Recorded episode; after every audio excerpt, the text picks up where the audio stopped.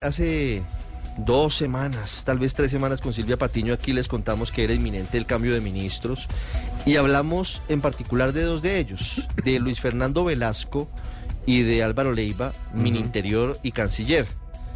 El doctor, eh, el doctor Velasco además lo tomó muy amablemente. E- Era información que nos llegaba directamente del círculo cercano al presidente Gustavo Petro. Eh, al final paró esos cambios. El doctor Velasco lo tomó con mucha tranquilidad. Hace unos días me la cobró y me dijo, pero aquí sigo siendo ministro. Usted dijo que me iban a sacar y aquí sigo. Y dije, no, pues perfecto. Y pues no tuve cara para decirle tranquilo que no ha terminado todavía el peligro. Pero fíjese que hay cada vez una lista más eh, amplia de candidatos eventuales a ser ministros. Si el presidente Petro finalmente decide hacer los cambios.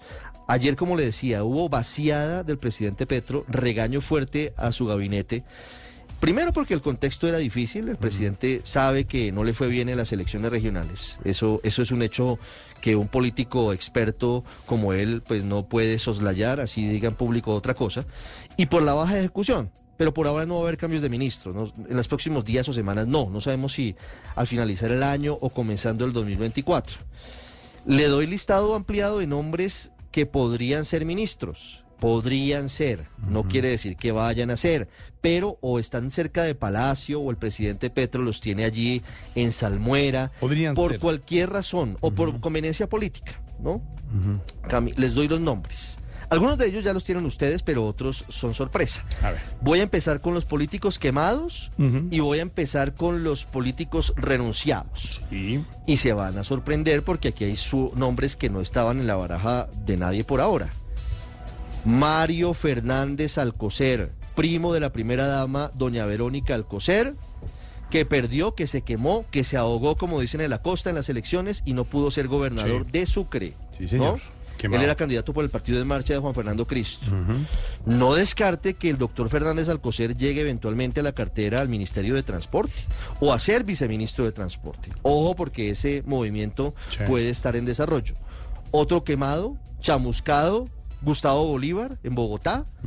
Eh, puede estar eventualmente en el gabinete del presidente Petro. Ahora, a él le tocaría en enero porque él renunció al Senado en enero de, de este año o en diciembre del año pasado y no podría ser ministro sino un año después de la renuncia al Congreso de la República. Sí. Pero ahí está en ese listado que tienen en Palacio. Sí. Entonces, Fernández Alcocer, Gustavo Bolívar.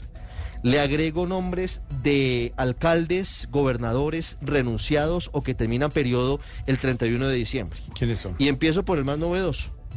Felipe Harman, actual alcalde de Villavicencio, muy cercano al presidente Petro.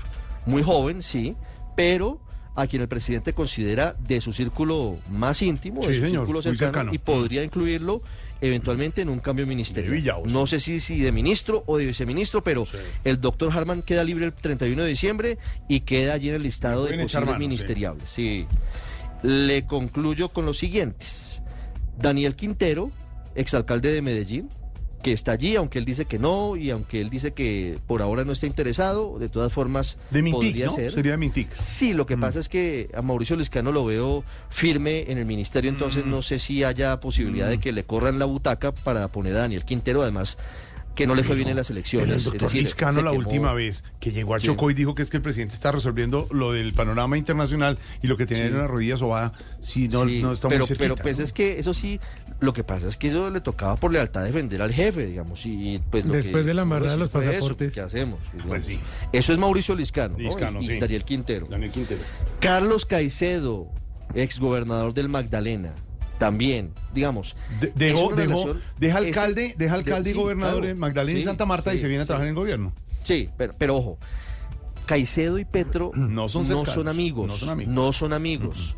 Es un matrimonio por conveniencia política, porque no son cercanos. sí, sí. Pero Gustavo Petro eh, puede, puede tener muchísimas características y una de ellas es que es un político sagaz y sabe que Fuerza Ciudadana es muy importante todavía en el departamento del Magdalena y sabe que puede ser eventualmente un alfil importante para él tener a Claro. Carlos Caicedo en su gabinete. Pero no son muy cercanos, son de la misma línea, pero no son muy cercanos. No, pues Mm. sí, son de izquierda, Jorge, pero no. Pero eso no es un bastión. digamos, no son Santa Marta y. Magdalena volvieron a quedar con un bastión eh, Sí, Eh, está de- disputándose la alcaldía de Santa Marta todavía voto a Claro, voto. Eso está muy difícil, Mm. complicado incluso en materia de orden público.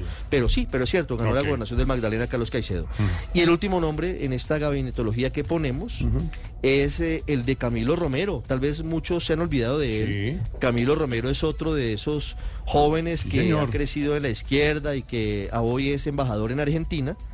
Me cuentan que no está pues muy divertido, está un poquito aburrido en Argentina, Mm. quiere volver al fragor de la política y puede estar en un listado de ministeriales del presidente Gustavo Petro. Tiene un lío esa- y es que está acusado en la Corte Suprema de Justicia por un episodio cuando fue gobernador de Nariño, pero Camilo Romero, entre otras cosas, está cobrando el triunfo de, de las elecciones del domingo. El, el- el movimiento político de Camilo Romero es el que gana al final la alcaldía de Pasto y la gobernación de Nariño. Entonces Con esa dice, bueno, casa- aquí con esa- tengo mis votos. con esa Merezco alguna casa- cosa en el gabinete de pronto, ¿no? Con esa buena oficina en Buenos Aires y ese apartamentazo Argentina, ¿quién de? Argentina. ¿quién La se va a residencia del embajador en, eh, Buenos Aires es muy bonita. Lo que pasa Los es que Camilo Romero, que es un político muy fuerte en, el, en Nariño, pues él sí tiene ganas de volver acá. No, pues claro. Y estuvo sonando incluso para lanzarse a la alcaldía de Bogotá.